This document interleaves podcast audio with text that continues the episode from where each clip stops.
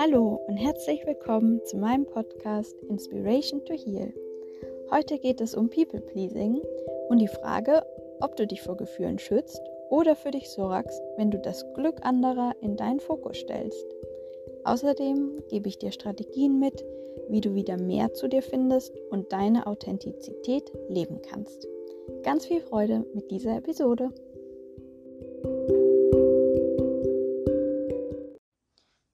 Zuallererst würde ich kurz erklären, was People Pleasing ist. Im Internet gab es viele verschiedene Definitionen, die auf Englisch waren tatsächlich ein bisschen positiver formuliert als die deutschen ähm, Definitionen. Aber der Mix daraus ist ungefähr folgendes, dass People Pleasing der Wunsch oder auch der Drang ist, andere glücklich zu machen, glücklich zu sehen und dabei steht auch ähm, im Mittelpunkt das Gefühl, was zurückkommt, dass man selber wertgeschätzt wird und als positiv betrachtet wird. People Pleaser ist man dann, wenn man das ähm, als Strategie für sich selber nimmt, um sich glücklich zu machen und ähm, diese Strategie sehr oft nutzt, vielleicht auch so oft, dass man manchmal gar nicht mehr authentisch ist und Leute kennenlernt, so wie man eigentlich wirklich ist, sondern sein Verhalten so sehr manipuliert, dass man vom anderen gemocht wird. Es ist, glaube ich, schwierig von sich selber, sich selber da einschätzen zu können, weil jeder hat ja den Wunsch, gemocht zu werden. Ähm, und wenn es nur von einer Person auf diesem Planeten ist, wollen wir ja trotzdem anerkannt und gemocht werden. Ähm, People-Pleasing ist die extreme Form davon, sodass es halt, dass die eigene Authentizität total verloren geht dabei und ja, vielleicht auch so weit, dass wir uns selber auch ein bisschen verlieren und nicht mehr wissen, was wir eigentlich wollen und wer wir sind. Ähm, es kann zum Beispiel in Beziehungen vorkommen, dass wir uns so sehr anpassen, dass wir einfach ja, uns selber verlieren und nicht mehr wissen, ähm, warum wir in dieser Beziehung sind oder der einzige Sinn darin besteht, in dieser Beziehung zu sein, jemand anderem bei irgendetwas zu helfen oder den anderen so glücklich zu machen, damit man selber glücklich sein kann. Was auch interessant ist, ist, dass ähm, wenn man eh gerade jetzt, wenn wir über die Beziehung sprechen, dass man als People-Pleaser ähm, mit höherer Wahrscheinlichkeit co-abhängig wird. Ähm, Co-Abhängigkeit war früher eher im Suchtbereich, so dass eine Person eine Suchterkrankung hatte und die andere Person ähm, dann co-abhängig wurde, weil sie sich so sehr an diesen Sucht, an diese suchtkranke Person angepasst hat und die Person geschützt hat, einfach mit allem versorgt hat, damit diese Person ihre Suchterkrankung ähm, ja, leben kann. Aber die, ja, also diese, dieses Zusammenwirken dazwischen, zwischen diesen beiden Personen war eine Co-Abhängigkeit. Heute weiß man, dass Co-Abhängigkeit auch in Beziehungen so vorkommen kann. Ähm, und vor allem People-Pleaser sind da, äh, haben die höhere Wahrscheinlichkeit, eben da rein zu geraten, weil sie sich ja sowieso schon sehr an andere Menschen anpassen. Und wenn man sich dann selber so sehr verliert, dass man einfach nur noch mit agiert mit dieser anderen Person, einfach nur macht, was die andere Person möchte. Ähm, vielleicht fällt es beiden Personen auch gar nicht mehr auf, weil das System ja dadurch sehr gut funktioniert und beide auch glücklich sind. Ähm, das ist nämlich auch die gefährlich, die, Gefahr dahinter, dass die, dass der People Pleaser nicht mehr merkt, ob er glücklich ist oder unglücklich, weil die Person so angepasst ist an die andere Person. Und People-Pleasing, das ist ganz wichtig zu sagen, kommt nicht unbedingt in einer toxischen Beziehung vor. People-Pleasing kann einfach überall in allen Bereichen deines Lebens vorkommen. Und ich glaube, es wird nur dann ähm, ein bisschen problematisch, wenn es dich darin beeinträchtigt, für deine Ziele in deinem Leben loszugehen oder deine Gefühle zu kommunizieren. Ähm, ja, einfach wenn es dich daran hindert, authentisch zu sein. Ähm, ich denke, jeder von uns hat so ein Image von sich, was er nach außen hin zeigt. Und das ist auch gut, weil es ist auch ein bisschen Selbstschutz.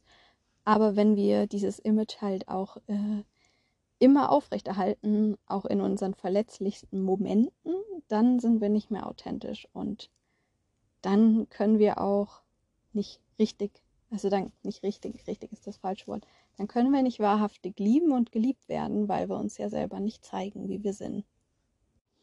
Also, was steckt denn eigentlich hinter People Pleasing?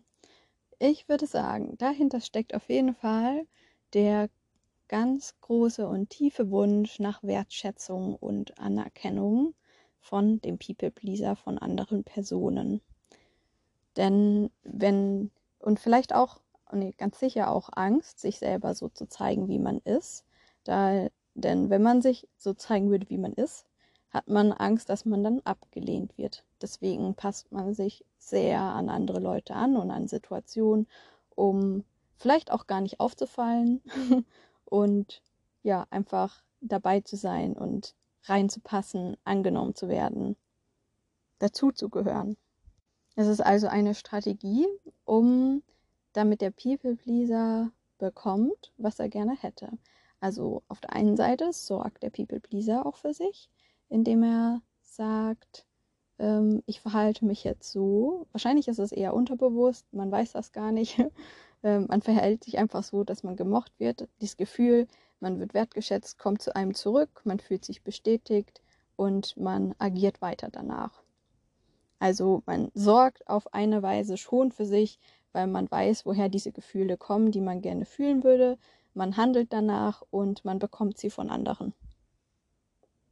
Was ist aber, wenn man jetzt in Beziehungen steckt oder in Systemen, in denen man sich so sehr anpasst, aber keine Wertschätzung zurückkommt? Dann sucht man danach.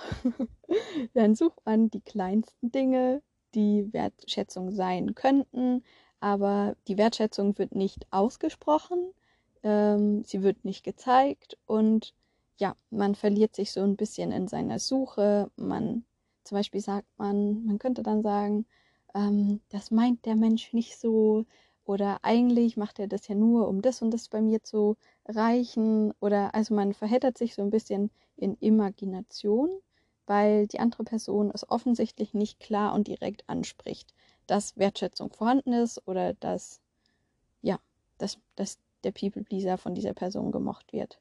Also man verliert sich ähm, in, in seinem Idealbild von der anderen Person, um diese Wertschätzung in sich selber kultivieren zu können, damit diese Beziehung weiter funktionieren kann. Und Beziehung kann jeder Art sein. Es kann romantisch, es kann freundschaftlich oder familiär sein. Es kann auch eine Arbeitsbeziehung sein. Also, wenn ich von Beziehung rede, meine ich immer jede Art von menschliche Beziehungen.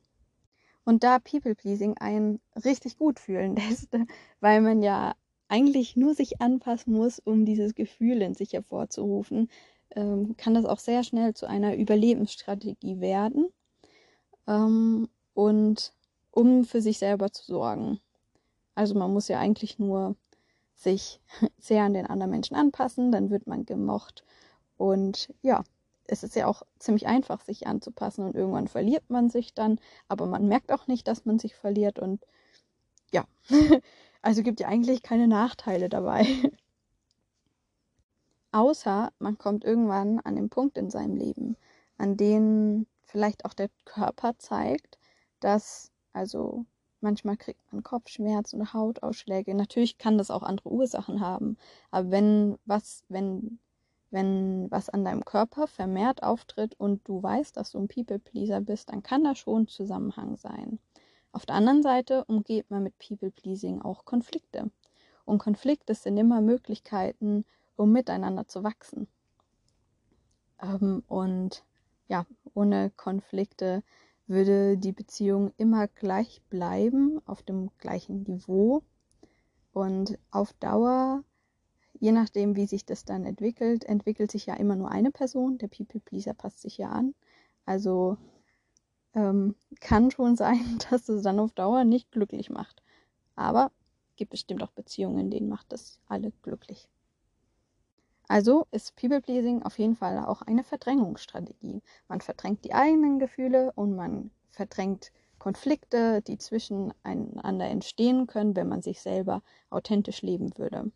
Auf der anderen Seite sorgt man aber auch für sich, weil man ja dafür sorgt, dass man immer wieder diese positiven Gefühle in sich fühlen kann, zu jeder Zeit. Man muss sich nur anpassen. für jeden, der jetzt äh, People-Pleasing überkommen möchte, ist es ganz wichtig zu wissen, dass man beides haben kann. Also, man kann authentisch sein, man kann auf Leute treffen, es können Konflikte entstehen und man kann sich, man, der andere Mensch kann dir dann keine Wertschätzung entgegenbringen, aber du kannst dich trotzdem von dir selber wertgeschätzt fühlen und in dir selber positive Gefühle kultivieren. Ähm, auf der einen Seite ist es richtig cool, weil du von niemandem mehr abhängig bist und du kannst jederzeit dafür sorgen, dass du, dass es dir gut geht, ohne großen Aufwand zu betreiben und dich anzupassen. Und auf der anderen Seite hast du die Möglichkeit, dich selber kennenzulernen und einfach dein Leben in die Hand zu nehmen, anstatt mit jemandem mitzuziehen und dich anzupassen. Wie kannst du People-Pleasing überkommen? Oder wie kommst du da raus? Bin mir noch nicht sicher, welche Formulierung jetzt da stimmt. Aber ihr wisst, was ich meine.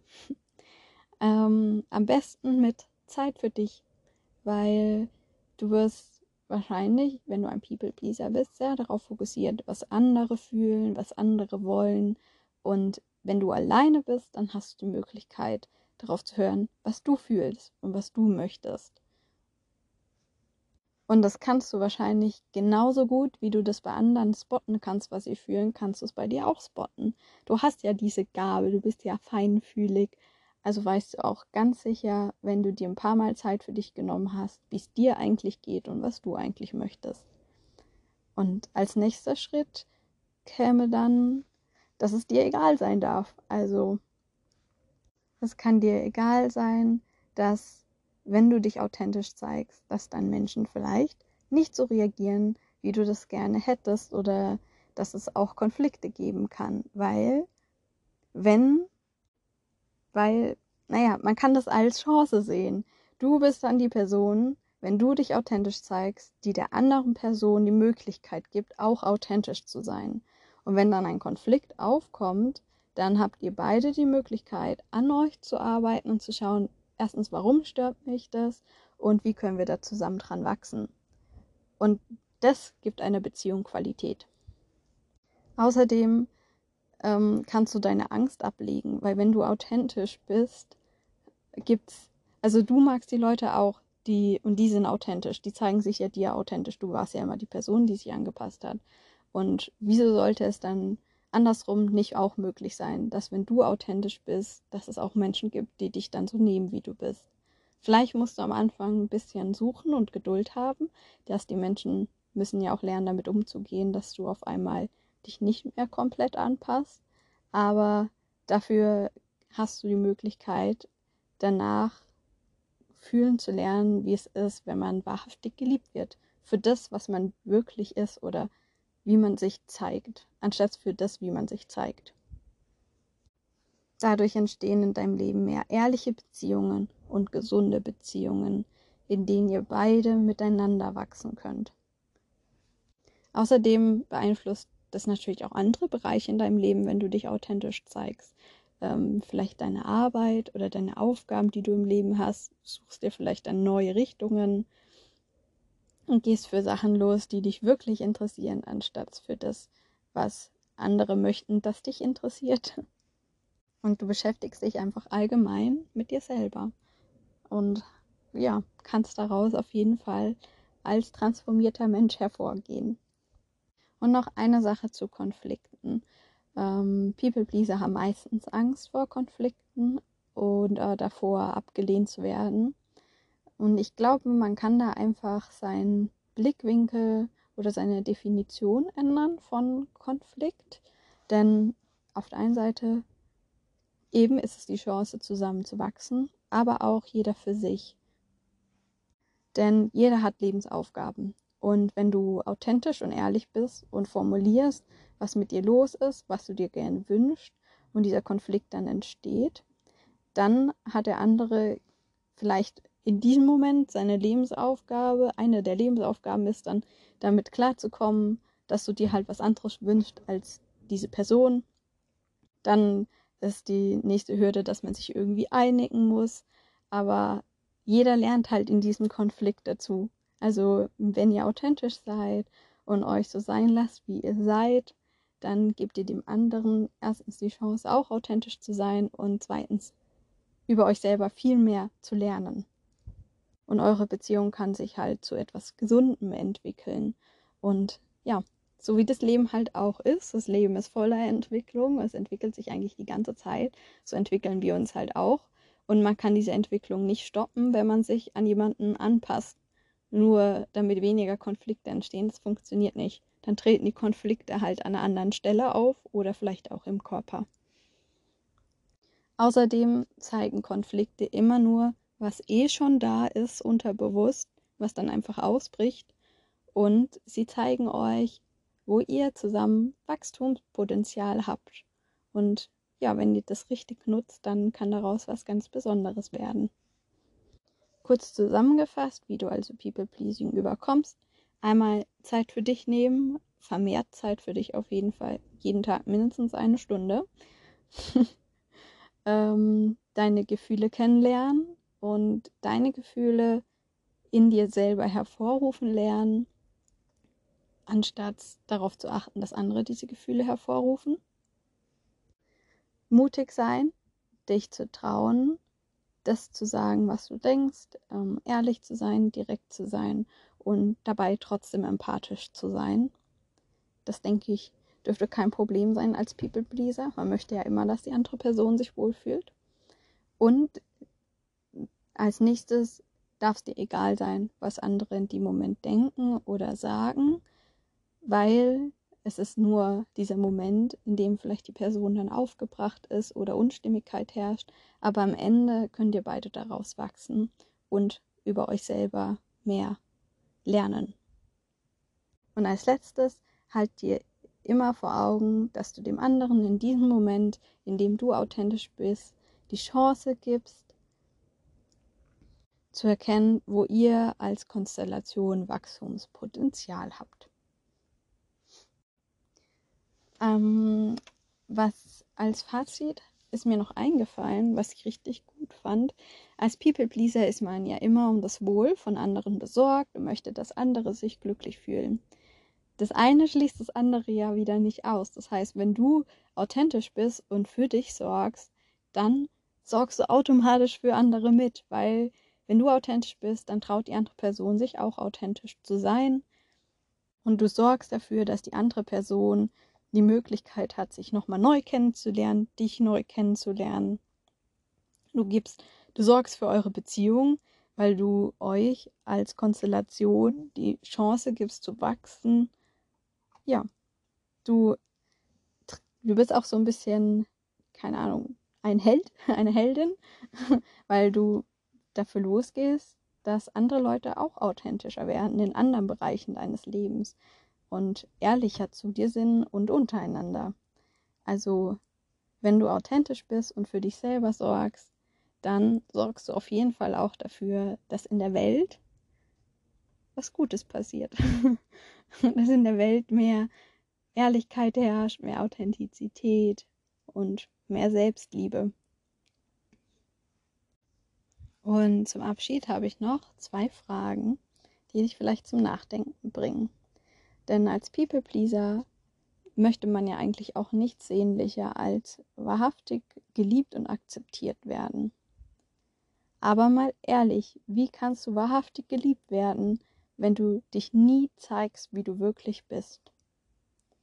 Und wie möchtest du für andere sorgen, wenn deine ganze Energie in deine Anpassung fließt?